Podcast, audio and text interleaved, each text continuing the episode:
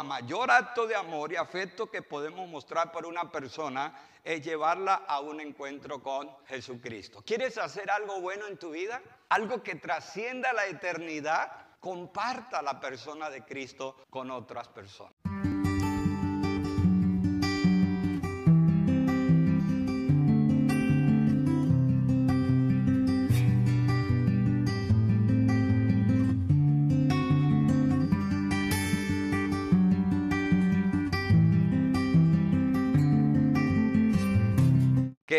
Discipulado? Acompañamiento. Recuerden que Jesús dijo, yo estaré con vosotros todos los días hasta el fin del mundo. ¿Cuántos somos discípulos del Señor? Él nos acompaña, ¿cierto? Y en Hechos también dice que esperemos hasta ser llenos del Espíritu Santo, el consolador, el paracleto, el que está junto a nosotros y nos acompaña en el camino de nuestra fe. Todos tienen la hoja amarilla, los que no la tienen y les gustaría tenerla, los sugieren, la van a acercar. Hoy llegamos a la última parte, en la oficina habían, yo mandé a hacer más. Eh, recuerden que esta última parte tiene que ver un poco con el hecho de las eh, formas como eh, trabajamos para que ocurra eh, las visitas y el tiempo que vamos a tener con las personas que estamos discipulando. Esto es un proceso, digan conmigo proceso. El acompañamiento es para toda la vida, amén. Os conté que yo todavía estoy con personas desde hace 40 años, estoy eh, acompañándoles en el camino. Me llaman, me preguntan, estamos juntos, eh, seguimos trabajando todo lo que tiene que ver con, con con el hecho de estar juntos en el camino del Señor. Recuerden que cuando un miembro del cuerpo crece, todos crecemos. Amén. Eso es importante que entendamos. Estamos unidos y cuando un miembro del cuerpo progresa, cuando una persona recibe un discipulado consistente, el cuerpo del Señor Jesucristo es mejor. Amén. Está más consolidado y estamos más fuertes. Entonces, ya tienen su hojita amarilla. El domingo hace dos domingos estuvimos hablando acerca de las, ¿recuerdan? Decisiones, ¿cierto? ¿Recuerdan que dijimos que ocurren más milagros por las buenas decisiones que muchas veces la intervención directa del Señor, ¿cierto? Y decíamos también que nosotros hacemos muchos milagros porque tomamos muy buenas decisiones. En el libro de Deuteronomio dice, yo pongo delante de ti la vida y la muerte, ¿cierto? La bendición y la maldición. Decide por la vida para que vivas tú y tu descendencia. ¿Cuántos hemos decidido por la vida? Las buenas decisiones operan más milagros que a veces la intervención directa de Dios. Estuvimos viendo eh, hace dos domingos que el 80% de las necesidades de un milagro se solucionan con buenas decisiones y el 20% sí se necesita esa intervención directa de parte de Dios y es lo que se conoce como un milagro. Entonces, realmente la mayoría de milagros ocurren cuando se toman buenas decisiones. Hay gente que hace las cosas mal, las sigue haciendo mal y quiere que le resulten bien. O sea, eso no es real. La Biblia misma dice, todo lo que el hombre sembrare, eso mismo segará, cosechará. O sea, si nosotros queremos cosas en un futuro bien, tenemos que aprender a tomar buenas decisiones. Alguien dijo, siembra vientos y cosecharás tempestades. Y también alguien dijo, ora por tus decisiones, porque después tendrás que orar por las consecuencias. Así que es importante que nosotros tomemos las buenas decisiones. Eh, Hoy vamos a ver en la parte de notas de nuestra hojita amarilla, yo la voy a reeditar, voy a hacer que sea más sencilla de comprender, pero en este momento es lo que ha sido el fruto de más de 10 años de recopilar la realidad de un discipulado cercano. A veces los discipulados asustan cuando dicen, vamos a hacer un discipulado y traen 20 libros y la gente le da miedo cuando ve esos 20 libros. Pero si ven una hoja se dan cuenta que el discipulado está más basado en lo relacional. Amén. En relaciones. Vamos a ir a la parte de notas. ¿Lo tenéis? Bueno, aquí dice primero, ¿lo tenéis ya? La meta es ayudar al crecimiento y el desarrollo de cada hijo de Dios. Esa es la meta. El tiempo de la cita será de una hora en un ambiente cómodo y relacional. O sea, se va a tener un tiempo con la persona que estamos discipulando. El discipulador y el discípulo tendrán la Biblia y leerán juntos. Cuarto, orar juntos, experimentar su presencia. Jesús dijo, otra vez os digo que si dos de vosotros se pusieren de acuerdo en la tierra acerca de cualquier cosa que pidieren, les será hecho por mi Padre que está en los cielos. Mateo 18, 19. Es orar juntos. En el discipulado algo que nos ayuda es los tiempos de la presencia de Dios. Yo en consejería he ahorrado varias citas cuando oramos con la persona. No sé si estás discipulando a alguien y tienes un tiempo de oración con esa persona y parece que después de ese gran momento de oración y de comunión con Dios, parece que la persona ha entrado en esa nueva dimensión de conocimiento, de gracia, de poder, de tal manera que la persona vence sus dificultades y vence sus luchas. Amén. A mí me pasó mucho cuando tenía discípulos en nuestra comunidad misionera. Yo decía, vale, yo veía que la cosa se iba a alargar, yo veía que la cosa podía demorar y yo les decía, vamos a tener un tiempo de oración. Entonces nos reuníamos, era orar. Hermano, el crecimiento era exponencial. Amén. Entonces, por eso es importante que cuando estemos discipulando a alguien, saquemos tiempo para orar por esa persona y con esa persona juntos experimentar la presencia del Señor. Amén. Quinto, hay que determinar decisiones y ajustes. Esto significa arrepentimiento, cambiar de dirección y caminar hacia Dios. Y santificación, vivir para su gloria, coran Deo. Hermanos, no debemos temer decirle a nuestros discípulos que se arrepientan. Amén. No debemos temer. La gente dice, oh pastor, pero es que si le digo que se arrepienta, pues no, no va a seguir al Señor ni va a volver a la iglesia. Es más, no me va a amar más a mí. No, hay que decirle a la gente que se arrepienta. Amén. Porque la Biblia dice que sí, el Señor nos perdonó, como encontramos en la escritura cuando la mujer fue encontrada en el mismo acto de adulterio. ¿Jesús la condenó? No, la recibió. Pero después le dijo, vete y no peques más. Vete y no peques más. Sí, el Señor nos recibe como llegamos, pero también nos habla de andar en dirección de su presencia y de su voluntad. A la gente hay que decirle, arrepiéntete de tus pecados. Decimos que es una decisión de cambiar de direcciones, arrepentimiento, volvernos a Dios y caminar hacia Dios.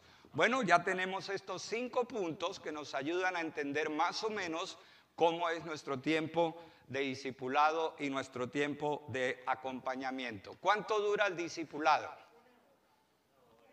Ahora una hora, pero realmente el discipulado dura toda la vida, porque seguimos siendo hermanos, seguimos siendo amigos y todos necesitamos que alguien camine con nosotros. Necesitamos compañía en nuestra fe. Amén.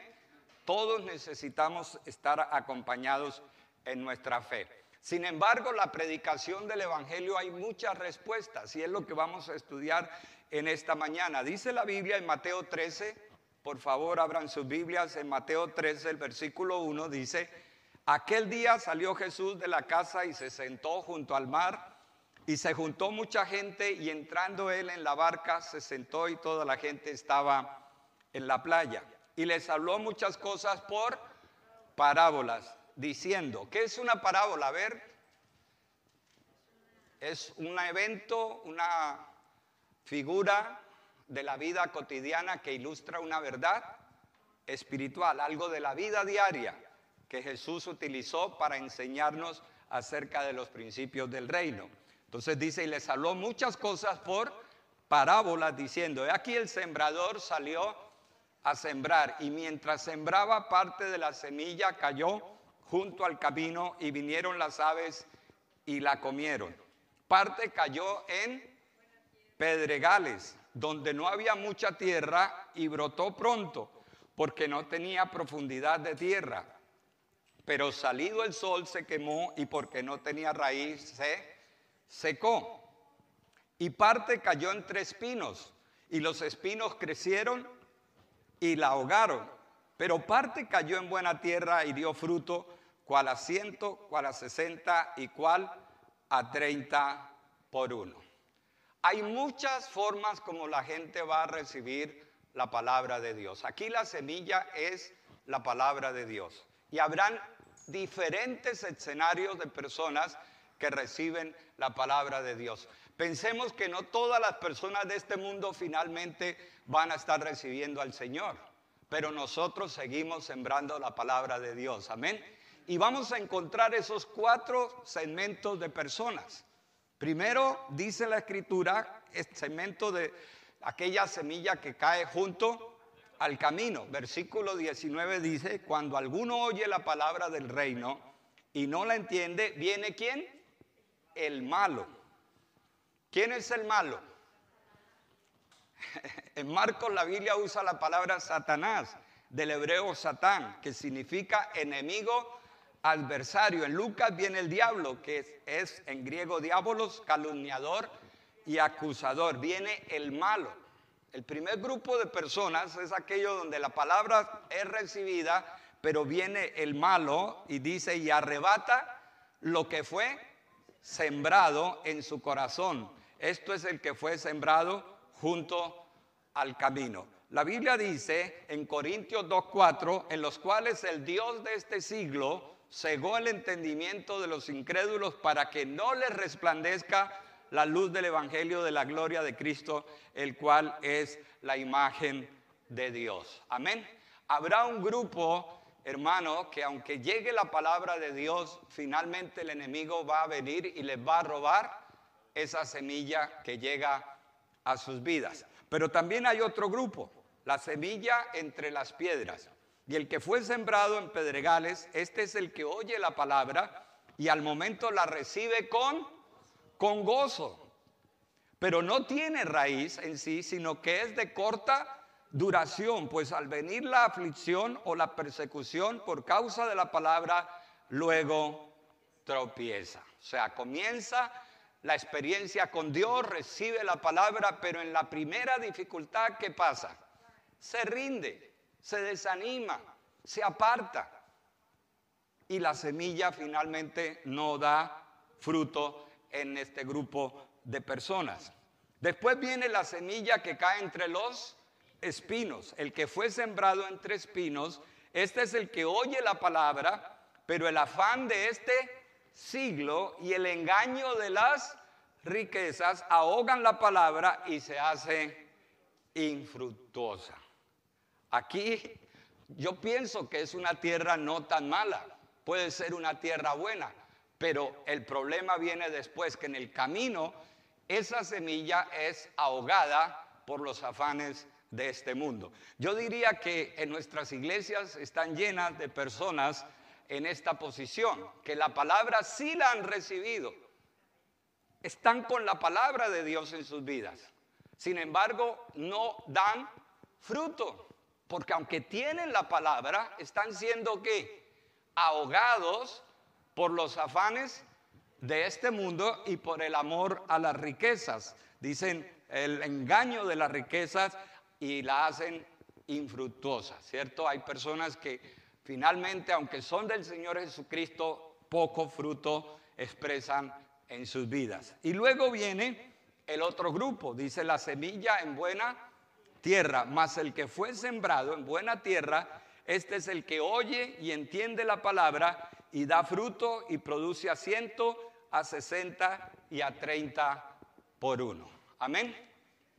Hermanos, discipular no es sencillo. Que las personas se rindan a Cristo a veces no es fácil, pero nuestra tarea es seguir predicando el Evangelio del Señor. Amén. Y quizás la persona en el momento pues no toma una decisión, pero seguro que la palabra de Dios, como dice la Escritura, no volverá a él vacía. Tarde o temprano esa persona tendrá su momento de lucidez, también la convicción del Espíritu Santo y esa persona puede llegar a un encuentro con nuestro Señor Jesucristo. Aquí está la parábola en un gráfico, sembrador, semilla, camino es arrebatada, pedregales se secó, espino se ahogó y la buena tierra da mucho fruto. ¿Qué es lo máximo que tú y yo podemos hacer por las personas de este mundo? ¿Qué es lo más grande que tú pienses que puede hacer por la humanidad? Todos tenemos un sentido colectivo. ¿Qué quiero decir con esto? Que todos los seres humanos de alguna forma queremos hacer algo por este mundo. Todos tenemos ese deseo de dejar algo, un legado, de contribuir al mundo de alguna forma. Pues lo mayor acto de amor y afecto que podemos mostrar por una persona es llevarla a un encuentro con Jesucristo. ¿Quieres hacer algo bueno en tu vida? Algo que trascienda la eternidad. Comparta la persona de Cristo con otras personas. Amén invite a la gente a recibir a Cristo. Invite a las personas a tener una experiencia con Dios. Esto es evangelismo. Esto es compartir nuestra fe. Es lo mejor que podemos hacer. Yo sé que hacemos obra social. Gloria a Dios. Eh, sé que ayudamos a las personas con necesidades, gloria a Dios. Sé que abrimos espacios para que la gente tenga trabajos, para que aprenda idiomas. En nuestra comunidad tenemos tantos ministerios sociales maravillosos, pero el mayor de los regalos que podemos darle a una persona es que esa persona conozca a Jesucristo. Amén. Que esa persona conozca a Jesús por tus vecinos por tus amigos, por tu ciudad, por tu nación, por tu pueblo.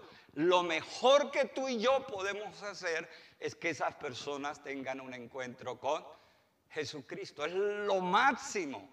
El bien mayor que yo puedo hacer por alguien es llevarlo a los pies de Cristo. No hay nada que sea mejor que eso. Quizás tú pensarás en buenos regalos, quizás pensarás en muchas cosas bonitas, pero recuerda, si tú quieres hacer algo que de verdad trascienda el tiempo hasta la eternidad, lleve esa persona a los pies de Cristo. Amén. Juan 1.41 dice, este halló primero a su hermano Simón, está hablando de Andrés, dice que halló a su hermano Simón, que era Pedro, y le dijo, hemos hallado al Mesías, que traducido es el Cristo, y que dice la Biblia, lo trajo a Jesús. Andrés, hermano, increíblemente acababa de escuchar a Juan Bautista. Andrés escuchó a Juan Bautista que Juan Bautista dijo, este es el Cordero de Dios que quita el pecado del mundo. Lo escuchó, concluyó que Jesucristo era el Mesías de Dios. ¿Y qué hizo Andrés inmediatamente?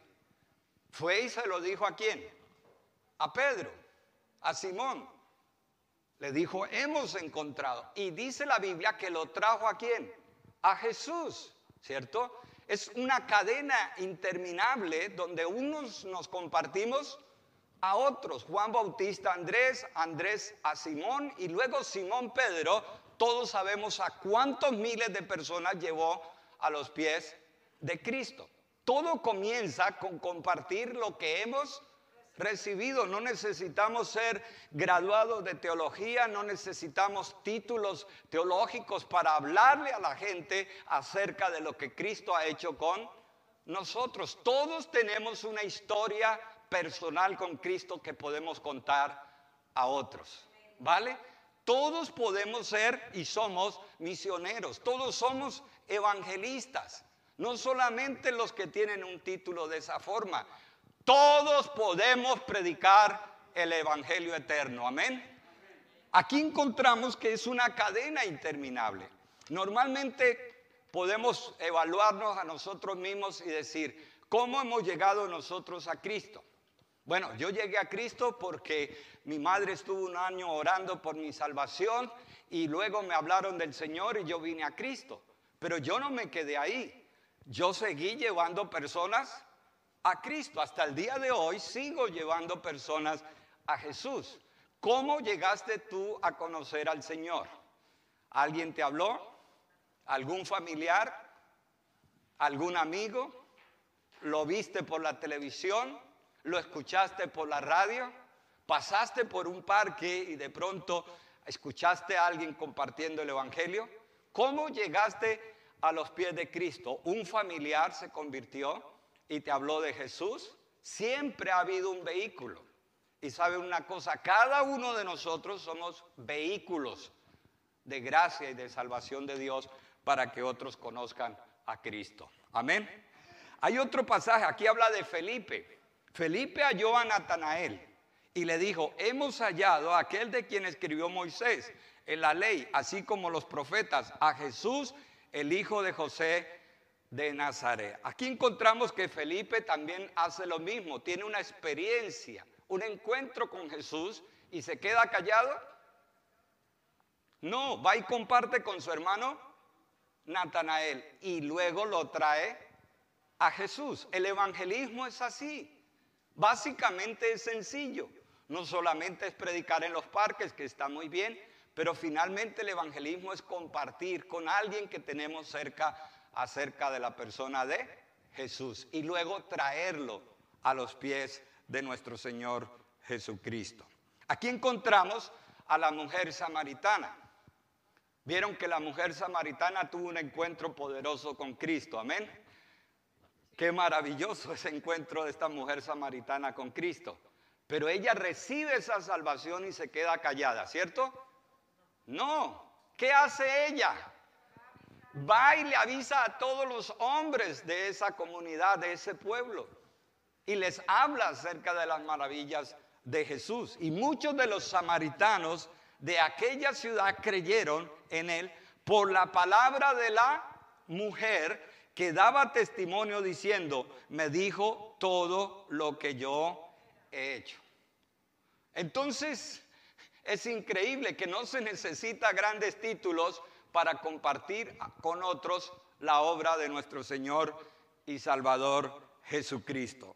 En Marcos 2.3 dice la Biblia de un caso de un paralítico, totalmente paralítico. Dice la Biblia que vinieron unos trayendo a un paralítico que era cargado por cuatro. Cuatro amigos encontraron un paralítico totalmente hecho polvo, sin poderse mover, sin ninguna posibilidad de nada. Dice la Biblia que entre los cuatro lo llevaron a quién? A Cristo. Esto es evangelismo. Hacer un esfuerzo por llevar a las personas a Jesús. Muchas veces llevar a las personas a Jesús significa ir a su casa a buscarlo para traerlo a la iglesia.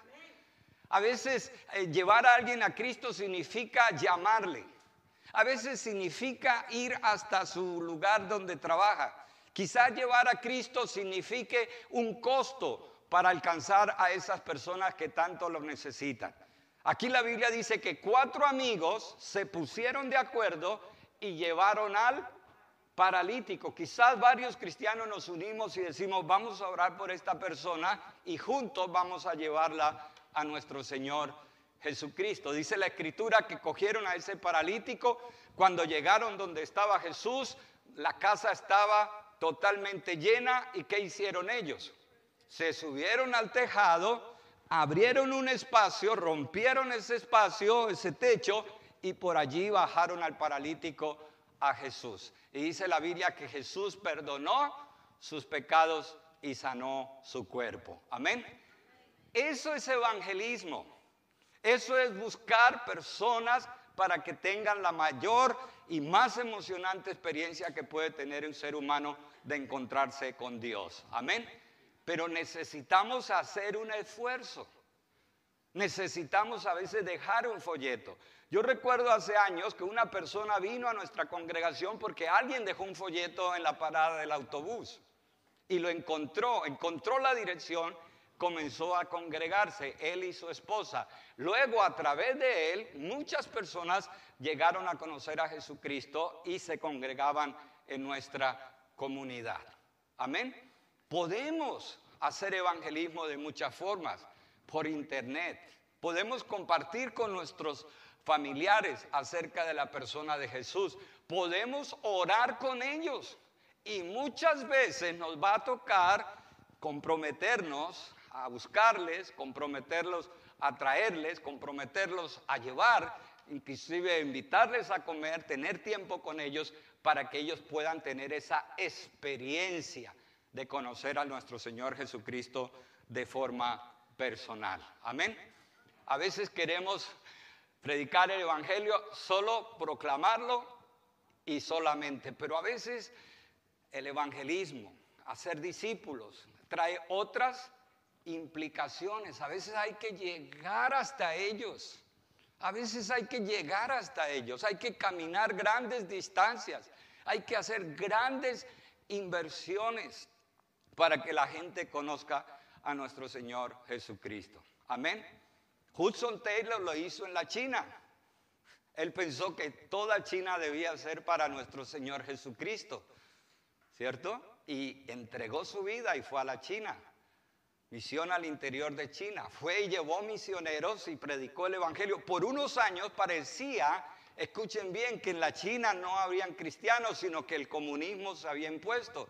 Pero digo que la iglesia más grande evangélica del mundo no está en América Latina, no está en África. La iglesia más grande del mundo está en la China, porque hubo alguien que predicó el Evangelio, tuvo que dejar su casa, tuvo que dejar su cultura, trasladarse a miles de kilómetros porque tenía en su mente una sola cosa, quería hacer algo grande para el mundo y para esta nación, ellos debían conocer a Jesús.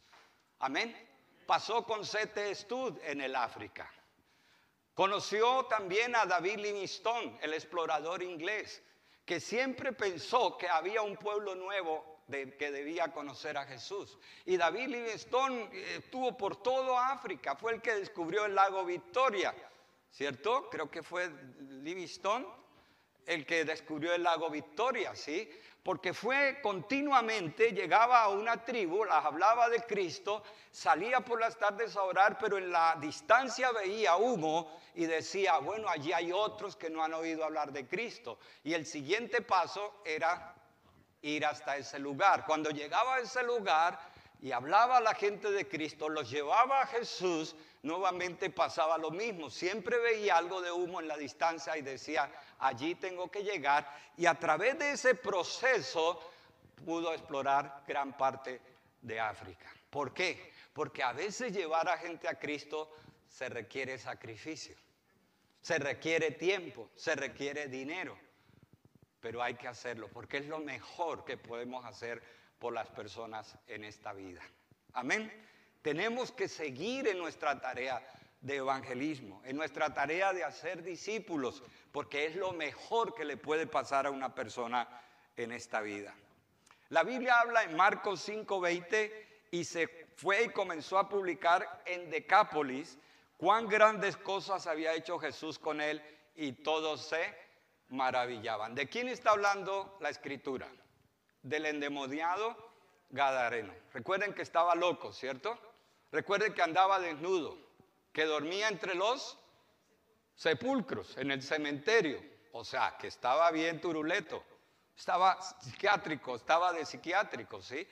Pero dice la Biblia, escuchen bien, que Jesús cruzó el mar de Galilea para trasladarse hasta la parte de los Gadarenos. Cruzó todo un lago que parece un mar porque es muy, muy, muy grande.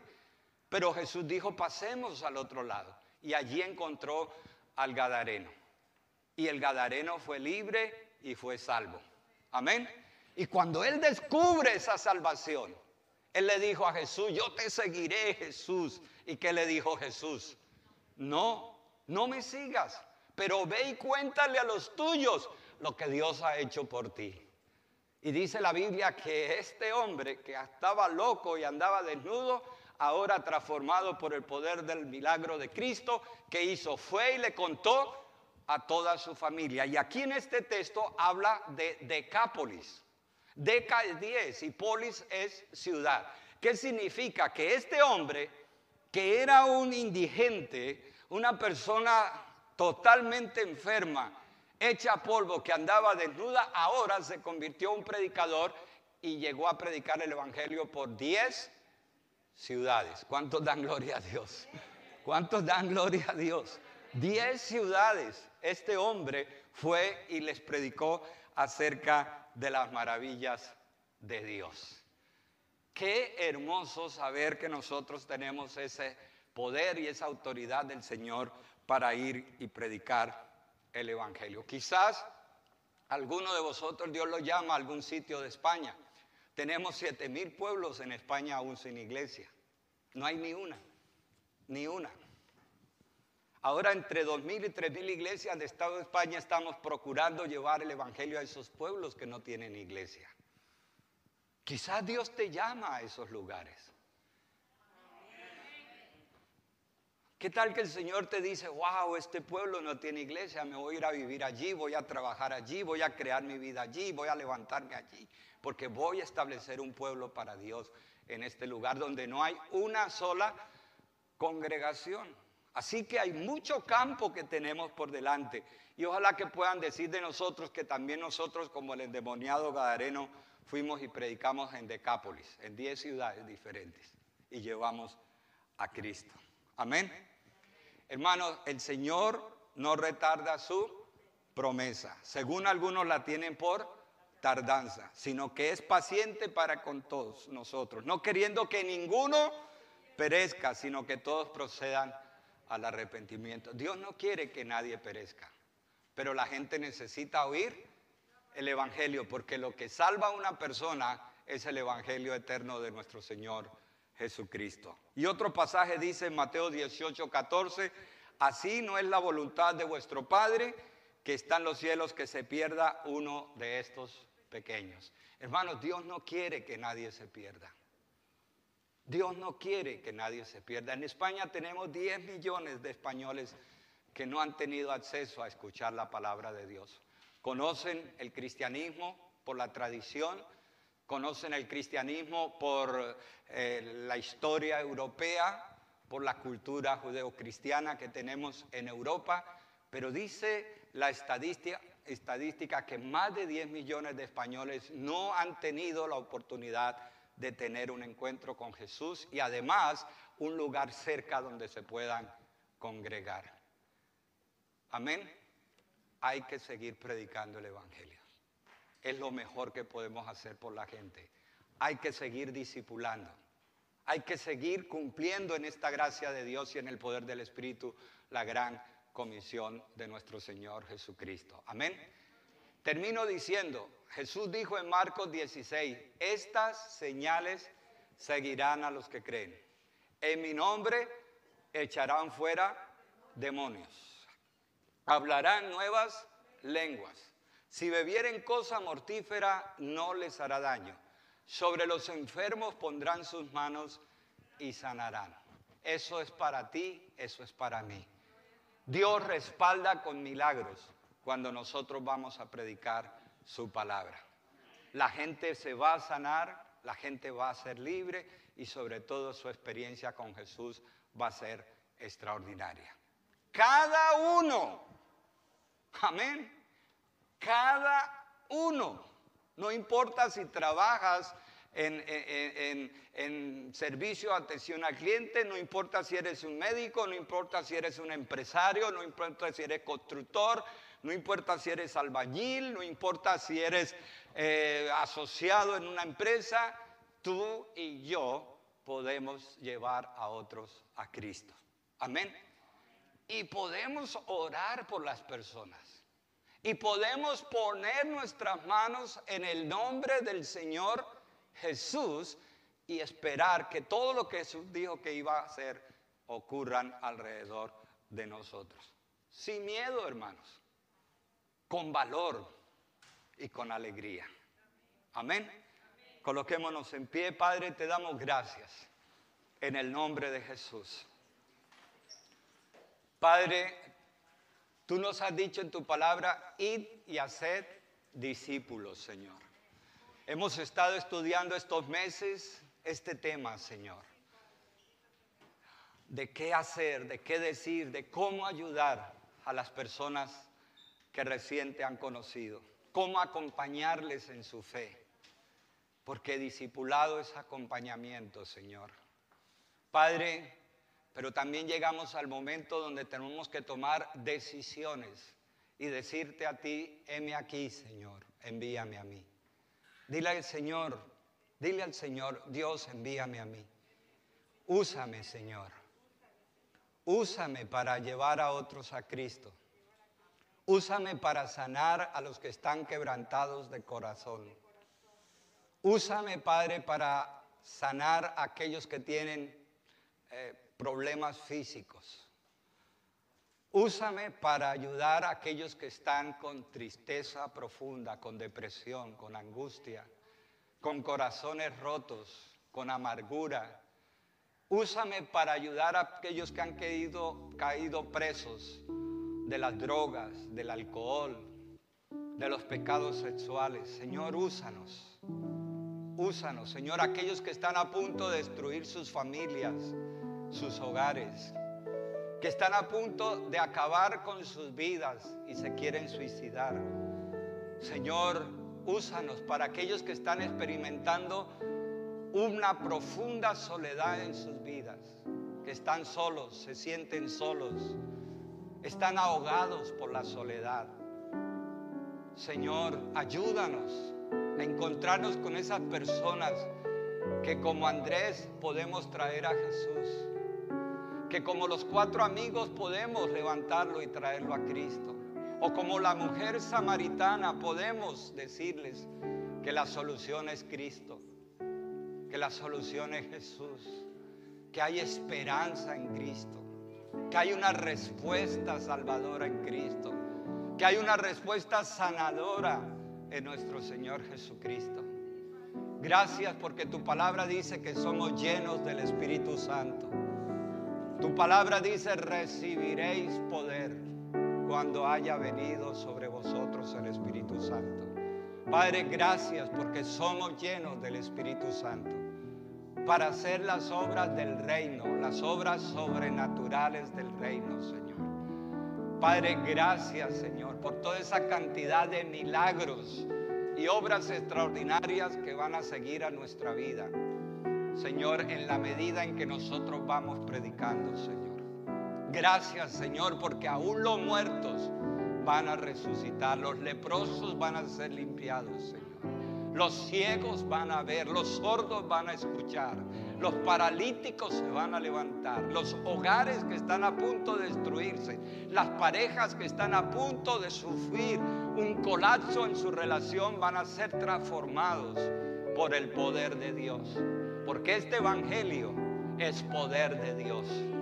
Este Evangelio de Jesucristo es poder de Dios para salvación a todo aquel que cree. Señor, ayúdanos a comunicar la fe de todas las maneras posibles, sea a través del arte, sea a través de la palabra, sea a través de la escritura, de tantas maneras como hay. Ayúdanos a comunicar la fe, Señor.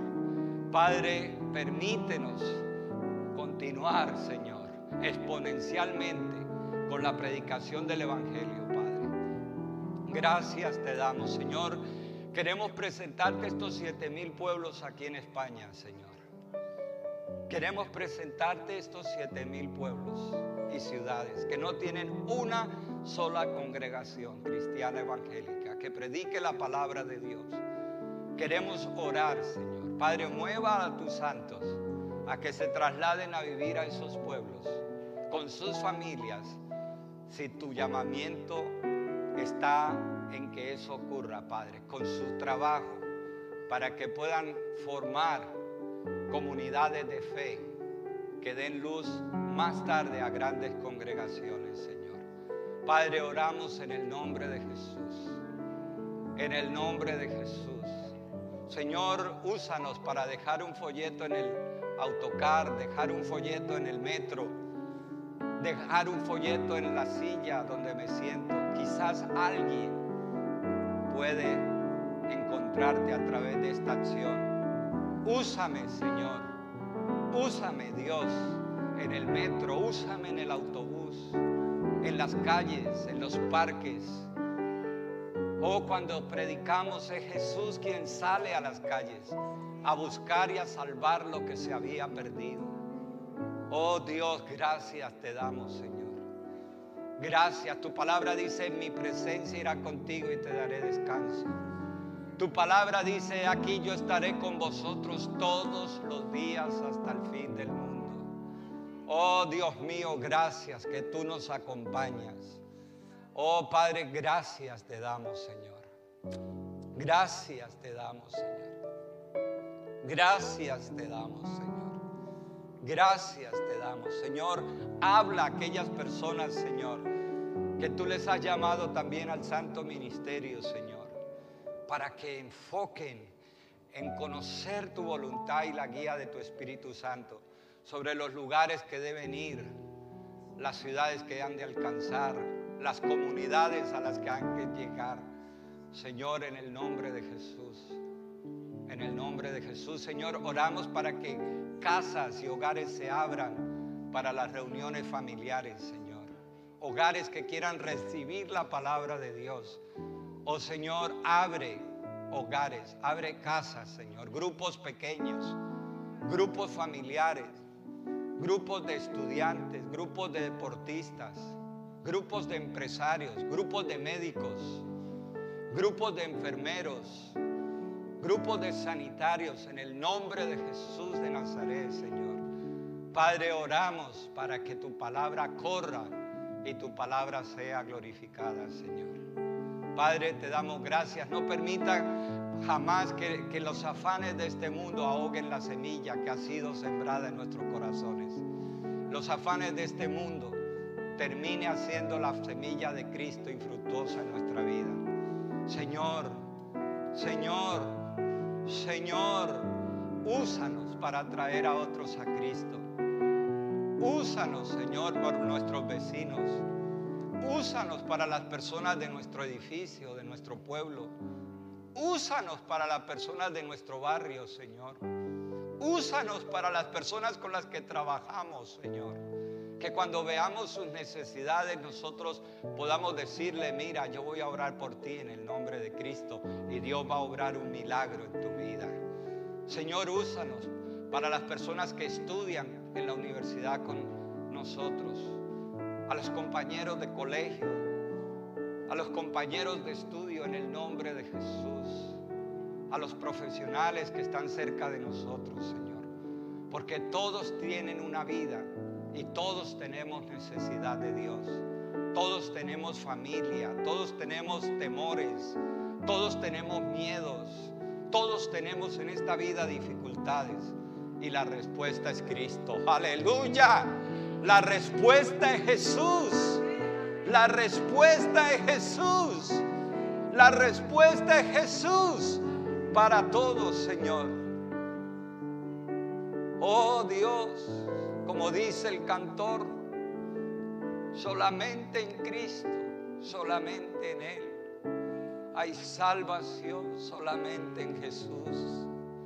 Señor, oramos para que la vergüenza se nos vaya, el miedo al rechazo, el temor a que nos tilden de retógrados, de carrozas, de ignorantes, Señor. El miedo a la opinión de otros, Señor. Quítanos todas esas cosas en el nombre de Jesús.